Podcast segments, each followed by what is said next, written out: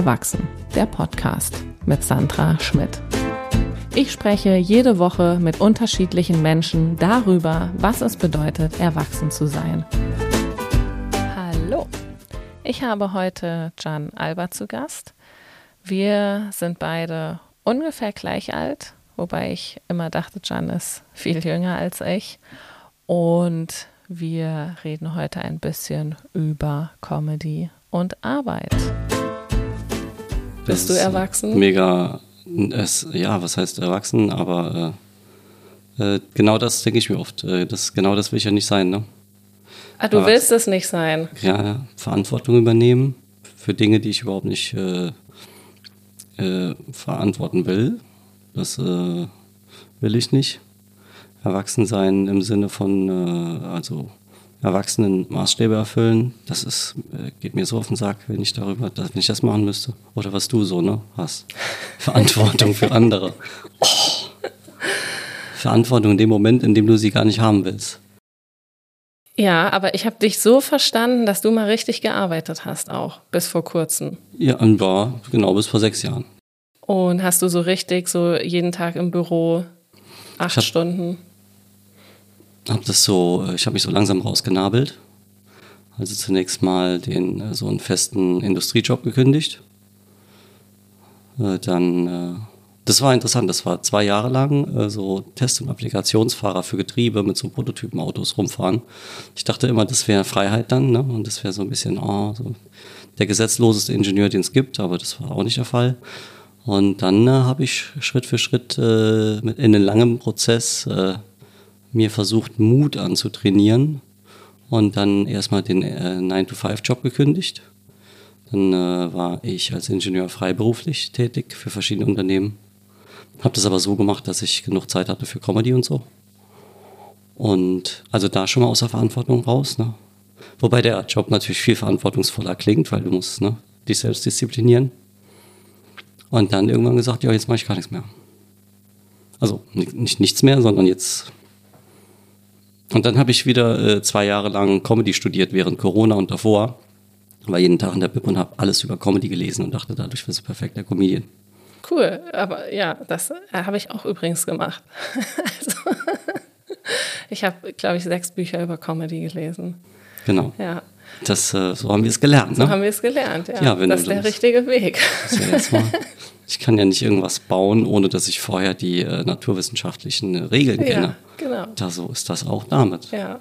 Ich will jetzt noch mal kurz, weil ich finde das voll spannend, darauf zurückkommen. Also du bist dann mit Autos durch Deutschland gefahren, so mit Prototypen von Autos durch Deutschland oder äh, eher so Kurzstrecken. Das ist viel unromantischer. Das meiste, was du da machen musst, ist äh, Du musst äh, bei diesem Applizieren äh, den Fall abdecken, der am häufigsten ist, und zwar, dass Leute im Stau stehen. Oh, das ist ja langweilig. Langweilig, genau. Das heißt, du fährst langsam an und wieder, dann, und dann bremst du wieder, fährst an. Das ist Hochgeschwindigkeit, gibt es ja nur in Deutschland. Und das musst du eben auch noch in der Kälte machen. Das heißt, wir sind dann mit diesen Autos hochgefahren irgendwie auf äh, 1900 Meter und haben die dann runtergekühlt nochmal in einem extra Kühlschrank auf minus 30 Grad und äh, sind dann morgens um vier, als draußen minus 20 Grad war, mit minus 30 Grad kalten Autos angefahren. Und da dachte ich mir, boah, dafür riskierst du jetzt dein Leben, ne?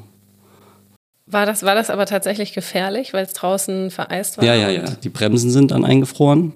Ach du Scheiße. Ja, die Scheiben sind äh, beim Fahren dann, haben die das, das, restliche Wasser aus der Luft und sind dann vorne komplett beschlagen. Und manchmal mussten wir dann so aus der Seitenscheibe rausgucken beim Fahren in der Kälte.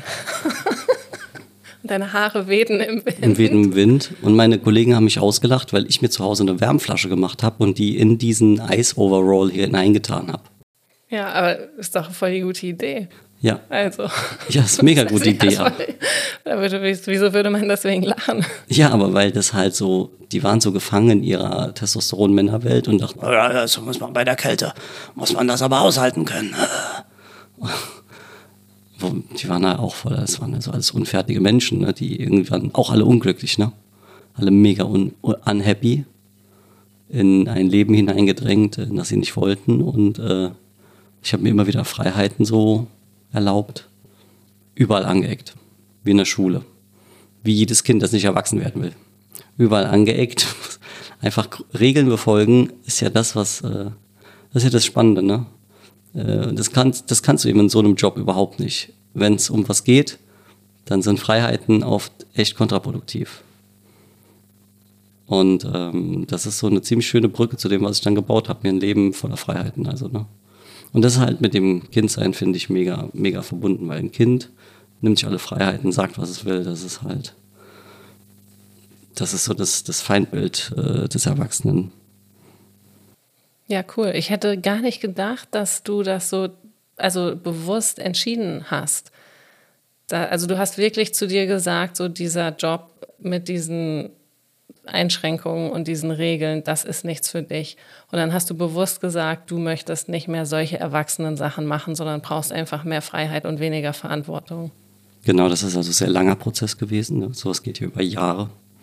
Voller Frustration und voller, voller Konflikte. Und dann stellst du dich in Frage, weil das ist ja auch ein wertvoller Job.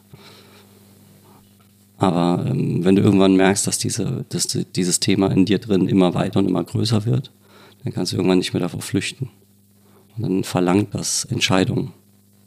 Du hast ja auch ziemlich lange Impro gemacht. War das auch so zu der Zeit oder schon vorher? Das ist alles ineinander übergeflossen so. Also ich habe während meiner Hardcore-Ingenieurszeit das Theater komplett runtergefahren. Ich hatte immer Theater und Comedy äh, in meiner Jugend gemacht. Ne? Also dadurch, dass ich immer Klassenclown war, ist irgendwann so der örtliche Karneval aufmerksam geworden und dann haben die mich, äh, kein Scheiß, kein Witz. Ich habe gerade versucht, mir das Lachen zu unterdrücken, weil, du, weil du, so ernst warst. Dachte ich, okay, das ist jetzt. Äh, ne. Nee, das ist super. Ja, also okay, nee, erzähl das mal weiter. Die haben das gesehen da irgendwie, der, der ist ja die ganze Zeit nur im Jokes machen und dann, ne? Und er ist ziemlich erfolgreich, muss ich sagen. Ne? Also ich habe sehr, ich habe wirklich die Lacher in der Stunde gezählt. So, ne? Okay, da war ich jetzt, ah, da kann ich noch was bringen, ne? Und äh, ja, das wird mir dann obwohl ich das kultiviert habe im Karneval und so und ziemlich, da war meine größte Audience war, als ich acht, neun Jahre alt war, waren da 800 Leute im Saal. Denke ich mir jetzt, ne? Du warst acht Jahre und standest da auf der Bühne. Ja, so ja 800, 900 Leute. Ja, Kinderkarneval. Krass. Und dann ja. hast du so eine Büttenrede gehalten? Genau, die hat jemand anderes geschrieben, die hat sich gereimt. Wie, wer hat die denn geschrieben? Da gab es so Leute, die waren, heute würden die sagen, ich werde jetzt Comedian. Damals hatten die nichts anderes, als sich für einen Karneval zu entscheiden. Aber warum sind diese Leute dann nicht mit ihrer eigenen Rede auf die Bühne gegangen? Das haben die auch. Ja. Die haben selbst dann Erwachsenenbüttenreden gemacht. Die waren auch so fanat in Comedy und äh, die haben das dann auf diesen Karneval gelenkt und den Rest des Jahres äh, sich in Alkohol ertränkt und ihren äh, Beamtenjob. Und haben das ganze Jahr geschrieben, damit sie an Karneval drei, vier Comedians mit Reden versorgen können und die Kinder auch. Wow. Ich finde interessant, wie du sagst, äh, wie du Comedy und Karneval miteinander verbindest, weil ich komme auch aus einer Karnevalgegend in der Nähe von Mainz. Ähm, da, wir sind auch immer nach Mainz gefahren zum Rosenmontagsumzug, hatten auch schulfrei und so. Und ich finde Karneval ganz schrecklich. Also ungefähr bis ich so, naja, 10, 11 war, fand ich das natürlich auch cool und es mhm. hat Spaß gemacht. Und dann fand ich das einfach nur schrecklich. Auch den Humor, dieses ähm, Saufgelager, was das dann ja ist für fünf äh, Tage. Und ich hätte nie, ich würde nie die Worte Karneval und Comedy in einem Satz verwenden, weil das für mich einfach komplett andere Sachen sind. Ja, aber damit versuchst du dich ja vor etwas zu schützen. Also, weil wir versuchen uns ja immer kulturell zu emanzipieren von unseren Elterngenerationen. Und deswegen erfinden wir neue Spielweisen von Dingen, die es schon gibt. Es wird gleich gerade so eine kleine Therapiesession. Nee, nee, nee. Oder doch? Oder doch, ja. Ja, weil, also, ähm, aber das hört man oft, ne? Also gerade in Berlin hört man oft, dass viele Leute sagen, Karneval ist einfach wirklich schrecklich. Ähm, es gab auch eine Podcast-Folge davon von Jana Jansen und Alex Upatov. Die haben ja auch einen Podcast, der heißt Wie wir leben wollen. Da fand ich, wurde das auch nochmal super interessant diskutiert zwischen den beiden. Ähm, ja, aber man hört das oft in Berlin, dass Leute Karneval nicht gut finden. Ich finde, das äh, kann ich verstehen, aber man macht sich auch oft sehr einfach, weil im Karneval gibt es manchmal Momente, da sagst du, ja, das ist jetzt ein wunderbar geschriebener Joke. Und die meisten Büttenreden sind ja schon seit langem nicht mehr auf, äh, in einem reimenden Stil verfasst, sondern frei. Und äh, sehr oft hast du einfach, es gab mal in Köln, denn in den vor 20 Jahren gab es viele Leute, die aus dem Karneval in die Comedy gewechselt sind. Also es gibt so viele Parallelen und umgekehrt, manchmal bei so einer 23 Uhr Show, da sind die Leute besoffen und fangen an und klatschen im Rhythmus. Also das gibt, es gibt auch die andere Umkehrung. Manchmal ist eine späte Stand-up-Show Karneval. Das hast du erlebt, dass Leute im Rhythmus klatschen. Samstagabend. Ja. Wow. Ja, ähm, ich kann mich erinnern, die Büttenreden, die ich gehört habe, die war, haben sich tatsächlich fast alle gereimt, waren halt auch auf Hessisch. Also, die versteht dann auch nicht jeder. Und die haben sich aber schon gereimt. Und ja, klar, die Jogstruktur ist schon die gleiche. Es ist trotzdem was anderes. Aber anderes Thema. Anderes Thema.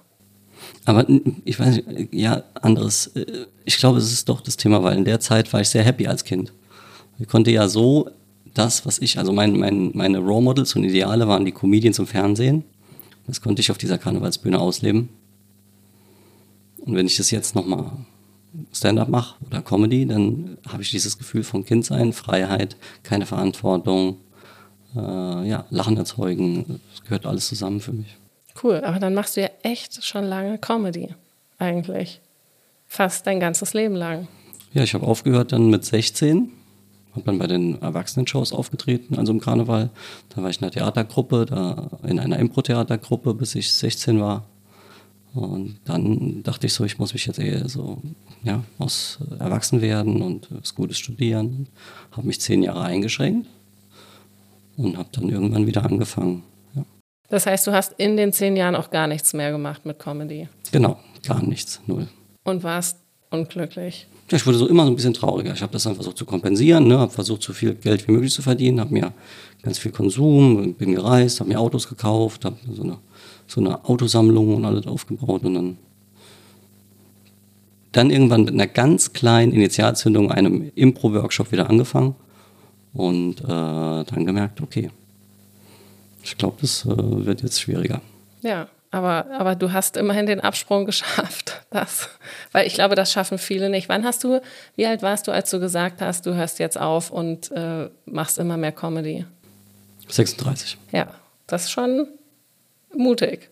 Ja, aber von meinem ersten Tag wieder Impro-Theater anfangen bis kompletter Absprung waren sieben Jahre.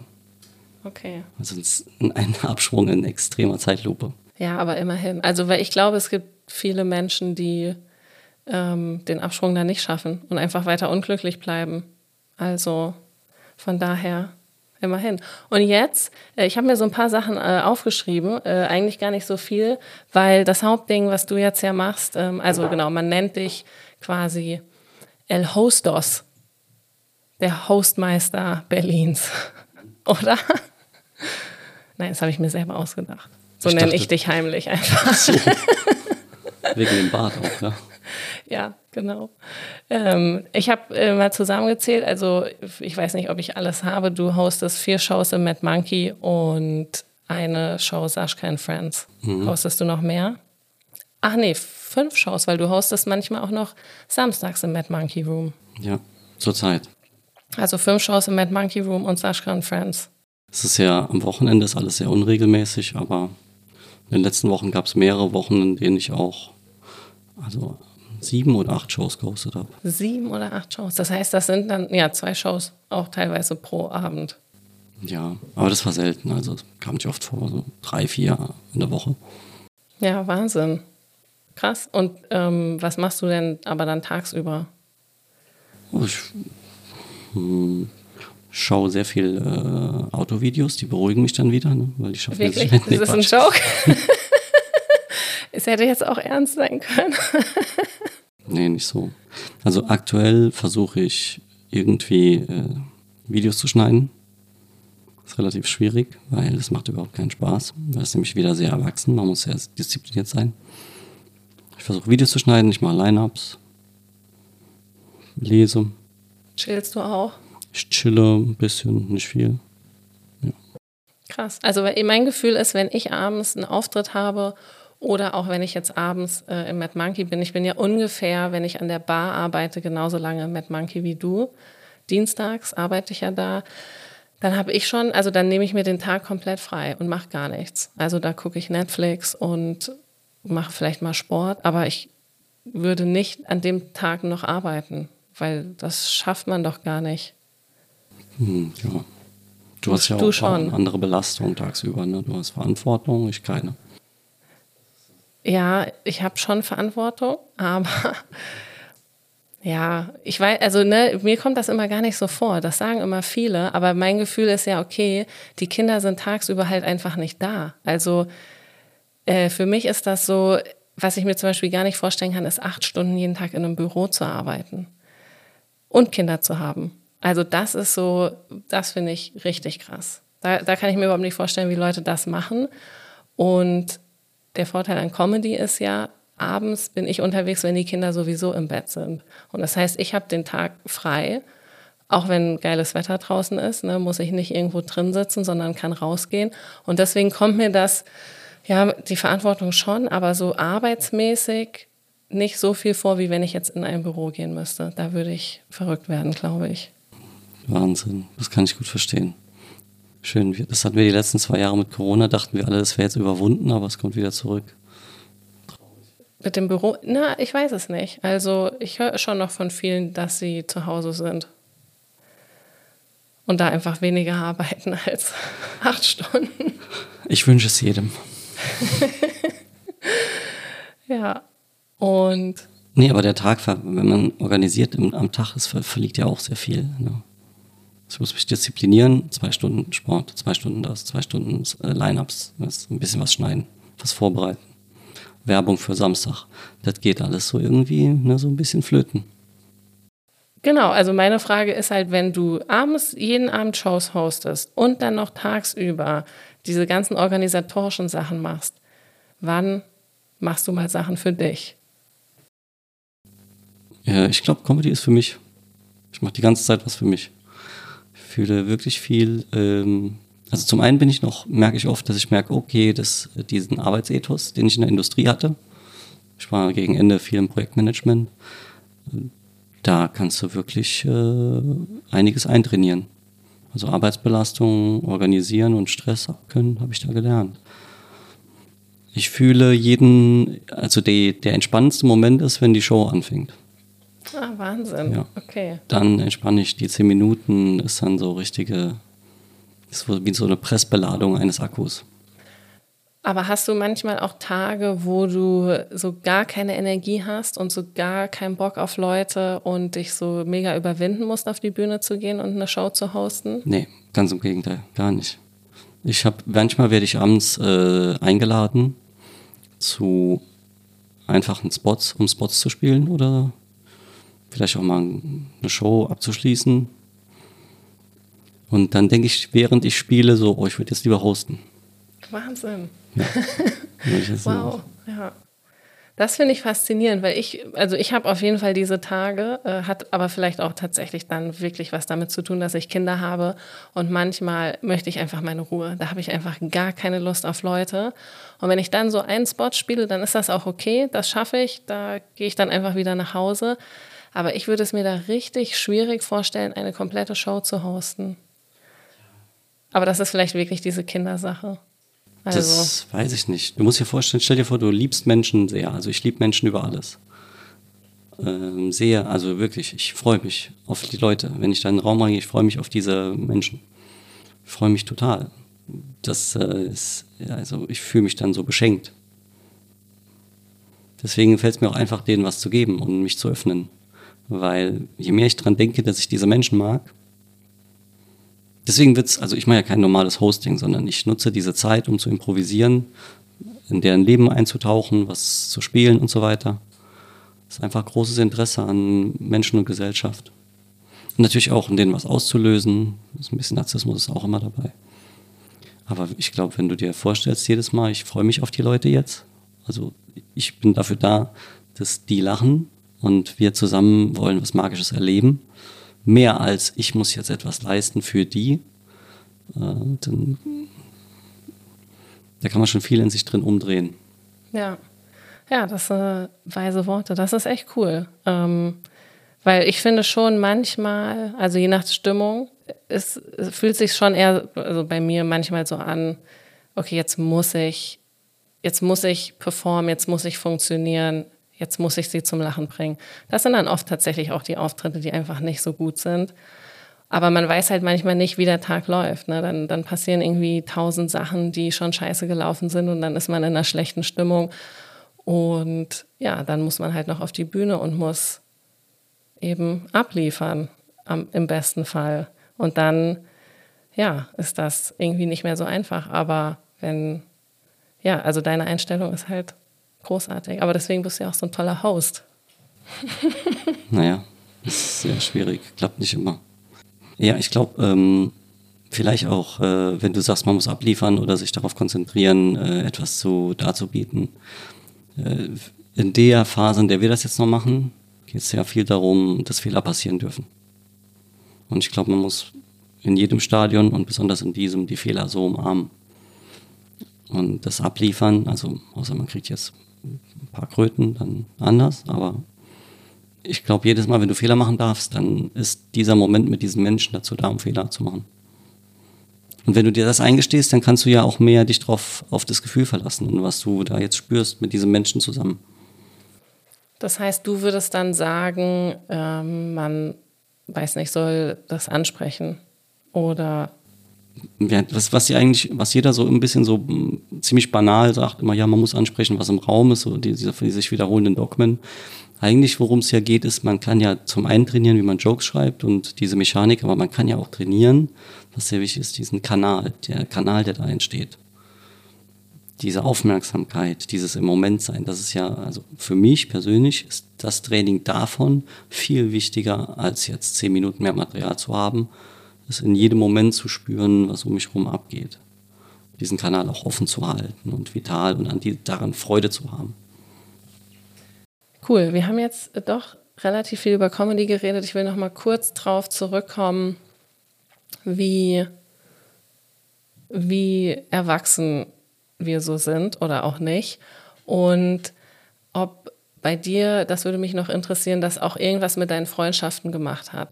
Also ob du noch Freunde hast, die noch sehr erwachsene Lifestyles haben oder ob da dann komische Sachen passiert sind oder ob du auch Freunde hast, die auch gesagt haben, nee, ich höre jetzt auf mit der ganzen Scheiße und mache was ganz anderes. Also hat sich da irgendwas verändert bei dir mit den Freundschaften, seitdem du deinen Job gekündigt hast und mit Comedy angefangen hast? Ich habe äh, sehr gemischte Freundschaften. Die Freundschaften aus dem Studium, die sehr erwachsen sind und äh, in ihrer sehr konservativen Welt, die sich aufgebaut habe, leben. Äh, die habe ich versucht, alle abzuschütteln.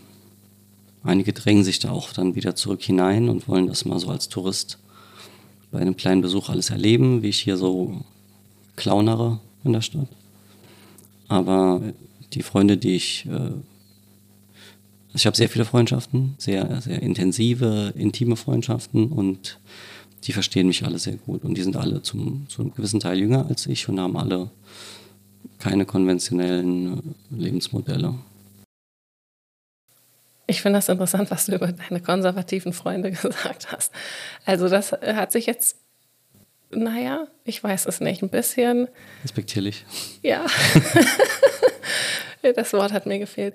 Ähm, wobei es sich ja auch so angehört hat, ähm, weil du gesagt hast, sie kommen dann als Touristen vorbei. Meinst du, dass sie sich dich auch belächeln oder so? Also hatte sich das jetzt angehört, sie kommen als Touristen vorbei und gucken, was du clown, clownmäßig hier machst? Ja, ich glaube, das ist aus deren Brille so ein bisschen was passiert. Also, ich habe das ja mitgemacht. Ne? Also ich dachte auch eine Zeit lang, ich habe, äh, ich baue mir irgendwie finanziell und äh, familiär irgendwann eine, so eine Struktur auf. Ich komme ja aus ländlicher Gegend und äh, bin auch familiär sehr äh, mit dieser italienischen Migrationsgeschichte äh, auf Stabilität getrimmt, erzogen worden und geprägt worden. Und ähm, habe natürlich sehr früh gemerkt, dass das äh, irgendwie in mir komplett überhaupt nicht äh, keine Verlangen wirkt, das nachzubauen. Aber wenn du so im Ingenieurwesen drin bist, dann ist um dich herum schon das meiste an Personen, die um dich herum sind, äh, auf, auf Stabilität getrimmt und stellen sich auch selbst nicht nie in Frage. Ich habe äh, in diesen Freundschafts, äh, in diesen Gefilden habe ich immer, war ich immer der, der vielleicht auch so ein bisschen versucht hat, sich selbst in Frage zu stellen, äh, Modelle in Frage zu stellen, aber auch einfach Freiheiten ausgelebt hat und damit vielleicht zum Teil Feindbild, zum Teil auch dann äh, klein bisschen so ein, aber auch so ein kleiner, so eine Insel der Begierde, ne? Eine, so, so ein Modell, wo man selbst gerne hin wollte, aber nicht den Mut hat, das zu leben. Und ja, deswegen muss ich mich da, äh, muss ich da bestehen mit meinen Ansichten. Das wirkt auf, das, ja, das wirkte auf diese Freunde dann so ein bisschen, zum einen ein bisschen äh, ja, verantwortungslos, äh, auch belustigend und äh, auch ein, ja, und eben kindlich, ne? nicht erwachsen. Und die schauen sich das immer mal nochmal an. Verurteilen, ich verurteile das deswegen, weil ich weiß, in welchen Konflikten diese Freunde leben. Also die haben Ehen, in denen sie äh, in den Keller gehen zum Wichsen. ist so. es ist so. Ja, mein äh, Mann geht immer da hinten in das Kabuff, weißt du, wo der Vorhang davor hängt. Ja, ich muss noch die Steuern machen. Äh, ja, oh, ich bin da an was dran. Immer so eine Excel-Tabelle, ne? Und ja. Also die sind schon voller Konflikte und äh, die, die erlauben sich dann die Ausbrüche, wenn sie mal mit ihren Jungs nach Malle fahren und, und äh, ja, die Gesetzlosigkeit ist dann oft, oder, oder die Freiheiten, die sie fühlen, ist, wenn sie, und jetzt ja verstärkt, ne, wenn sie jetzt besonders ihre Freiheit leben, indem sie besonders viel grillen und äh, viel Fleisch essen oder, also meine neue Freundschaften, meine neuen Freundschaften sind sehr viel, sehr viel einfacher weniger an Regeln und Gesetzmäßigkeiten gebunden. Da kann jeder machen, was er will. Und da werde ich auch sehr geschätzt und geliebt dafür, dass ich vielleicht auch immer eine, eine Sichtweise habe, die einen Job wirkt. Also du würdest auch sagen, dass deine anderen alten Freundschaften, dass die da auch äh, einfach nicht so glücklich sind, wahrscheinlich. Das ist ein bisschen generalisiert, aber im Großen und Ganzen, die haben ja, die haben ja sehr strenge Regeln und äh, sich selbst in Frage zu stellen, hat da, glaube ich, gar keinen Platz. Die haben ja auch Verantwortung, Haushalt bezahlen, Kinder und so weiter und so fort. Das Interessante ist, da gibt es immer wieder mal den einen oder anderen, der dann plötzlich in einer Lebenskrise ist und sich genau dann meldet und sagt so, hallo, du bist doch das, der Freigeist, hast du in deinem Koffer vielleicht so ein paar Tipps, wie ich jetzt zurechtkomme dadurch, dass ich merke, dass ich ja eigentlich narzisstisches Arschloch bin und die ganze Zeit immer nur so der freie Markt wichtiger war als zu Hause, die, dass meine Frau nicht so viel weint. So. und hilfst du ihnen dann? Oder? Und dann mache ich das drei, vier Mal. Die sanieren sich dann und machen zwei, drei Reisen und denken, ja, ich könnte ja auch in einem Zelt leben, bis sie wieder eine neue Partnerin haben, die dann auch Lehrerin ist oder, oder, oder bei der Stadtverwaltung in Kaiserslautern. Und, und dann hängen die sich und dann gehen die wieder zurück ins Schneckenhaus und leben den alten Stil weiter. Ja, Wahnsinn. Ich erlebe das jetzt auch äh, relativ oft, dass viele ähm, von meinen Freunden sich jetzt scheiden lassen. Also ich glaube, im letzten Jahr habe ich von drei bis vier Paaren gehört, die sich jetzt scheiden lassen. Das, das ist immer so erschreckend. Sie rufen ja. dann an und sagen dann, das sind immer die Telefonaten, wo sie sagen, oh, ich hätte ja auch nach Berlin gehen können. Ich hätte ja das auch. Also wie du das, ich fand, da hab das ja erst nicht verstanden. Aber oder nee, ich habe das ja, ich fand das ja immer schon gut, wie du das gemacht hast. Ja, bei mir ist es eher so, dass sie mir jetzt von ihren Bumble Dates erzählen und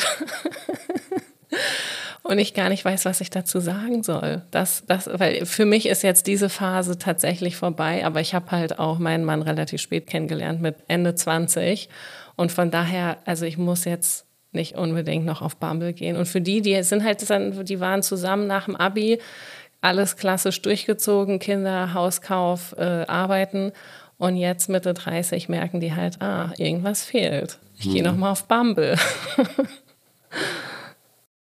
Und äh, dann schildern die, wen die so kennenlernen. Und das ist der Walter, der hat eine, eine Dachdeckerfirma, der ist, der ist ja ganz toll, der fährt viel Motorrad und oh Gott.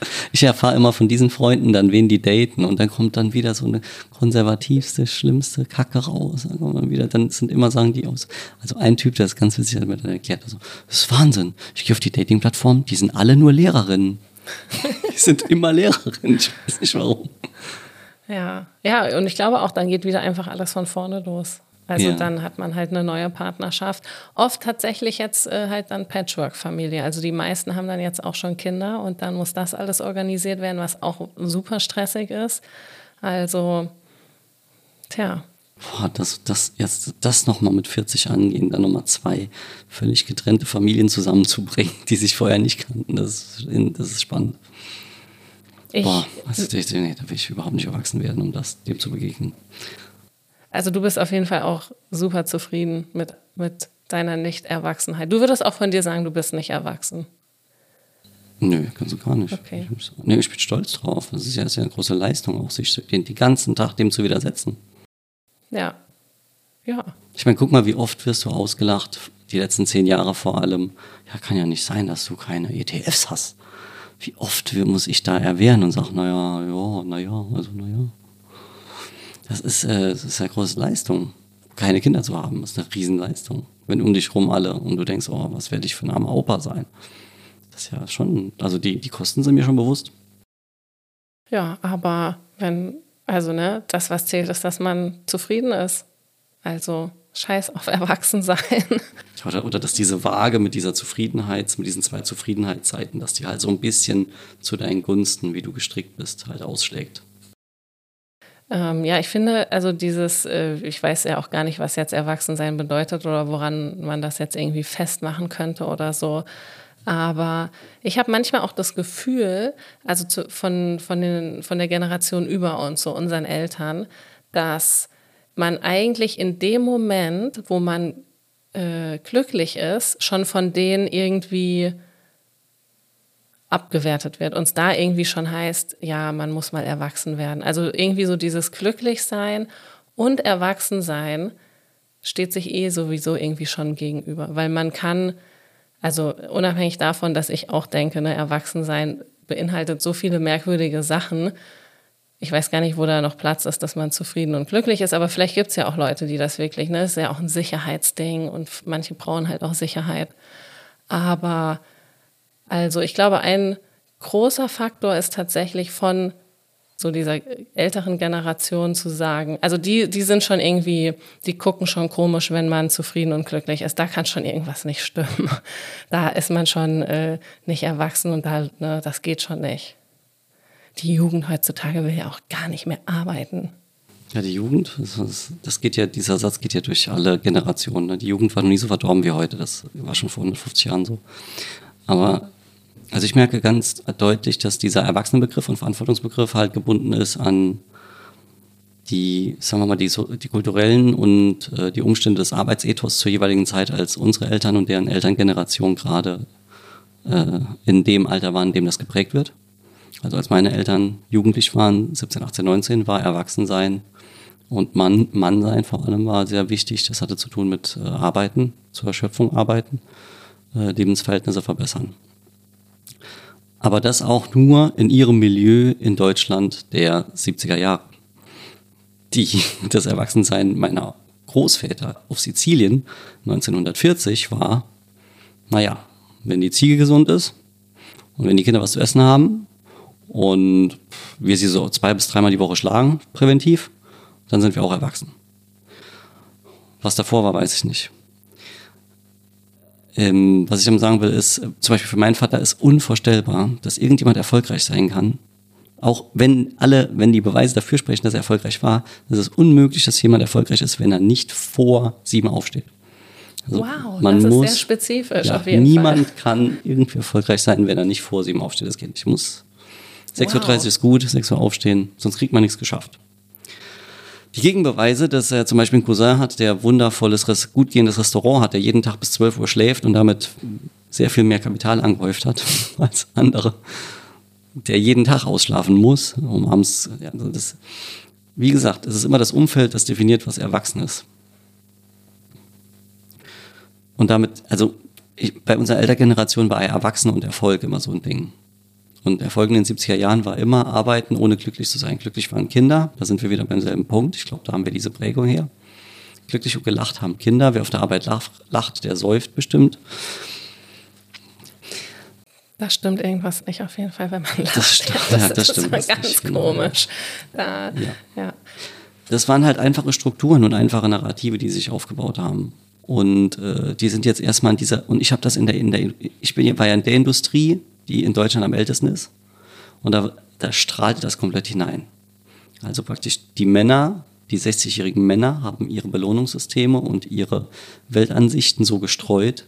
Und wenn du Erfolg haben wolltest, musstest du die als Mann kopieren. Also hattest du dir das Idealsystem eines 60-jährigen Industriechefs. Diese Industriechefs haben alle gesagt, wenn wir auf Dienstreise gehen, dann holen wir uns extrem günstige tschechische Prostituierte weil das Teil des Erfolgs war, dann müssen wir abends, jeden Abend äh, fünfmal einen halben Liter Bier trinken. Und unsere Dienstwagen müssen Mercedes oder BMW sein. Also es gab so ganz klare Linien. Und äh, wenn wir irgendeinen Cousin haben, Cousin haben, der nach Berlin gezogen ist, um dort äh, Aquarell zu malen, dann müssen wir über den ganz viel lachen und CDU wählen. Also die Regeln waren so klar. Und das ging so weit, dass in Arbeitszeugnissen, das habe ich mehrfach gelesen, in Arbeitszeugnissen gab es immer diesen Code, wir schätzten seine kollegiale Art und äh, seine kollegiale äh, Talente. Äh, er kam mit allen Kollegen sehr gut klar. Und die Entschlüsselung dieses Codes in den, in den Lebensläufen oder in den, in den Arbeitszeugnissen war, der war zu viel in der Kaffeeküche und hat sich zu gut mit Leuten verstanden. Also der hat zu viel gelacht. Arbeitszeugnisse sind ja. auch so eine, also das ist, ich habe auch zwei, drei Arbeitszeugnisse, also das ist wirklich, ich weiß die, gar nicht, was ich dazu sagen soll. Das sind die Blüten ihrer Epoche immer. Ja, da siehst du, was das Ideal war die, in der Zeit. Also wenn man erwachsen ist, dann hat man auf jeden Fall ein Arbeitszeugnis. Das ist schon sehr erwachsen. Und ähm, genau, wir sind quasi am Ende. Ich habe noch eine Frage. Ähm, eine Frage ist noch, wann stehst du denn jetzt aber auf? Das würde mich noch mal interessieren. Ich stehe auf, je nachdem, wann ich abends ins Bett gehe, nach sieben Schlafphasen oder sechs Schlafphasen. Wenn es mir gut geht. Also eine Schlafphase ist anderthalb Stunden. Ich versuche nur noch nach Schlafphasen zu leben. Anderthalb Stunden? Ich dachte immer 45 Minuten, weil ich mache manchmal so 45 Minuten Mittagsschlaf und danach geht es mir auch schon ganz gut eigentlich. Ah, eineinhalb Stunden. Wie viele Schlafphasen? Sechs. Ja. Oh, jetzt muss ich mal rechnen. Acht Stunden? Siebeneinhalb sind das, glaube ich. Siebeneinhalb Stunden. Also? Siebeneinhalb. Und wenn es mir richtig gut gehen soll, dann setze ich noch eine drauf. Aber dann auch nicht, dann stehst du ja auch nicht super lange. Das ist ja dann, weiß ich nicht, bis um acht, um neun. Ja, so neun, zehn, je nachdem, wann ich die Schlafphasen beginne, wenn ich abends spät nach Hause komme. Also es ist sehr, sehr wichtig und das gehört irgendwann, können wir das vom, vom Kind sein en, endlich mal abtrennen. Es ist wichtig, nicht auf dich sauer zu sein, wenn du lange geschlafen hast. Das ist sehr wichtig. Wir müssen auch unbedingt nochmal, vielleicht müssen wir nochmal eine Folge aufnehmen, um über diese Schlafgeschichten zu reden, weil die finde ich auch sehr spannend. Ja. ja. Okay, cool. Na dann, vielen Dank. Vielen Dank. Erwachsen, der Podcast mit Sandra Schmidt.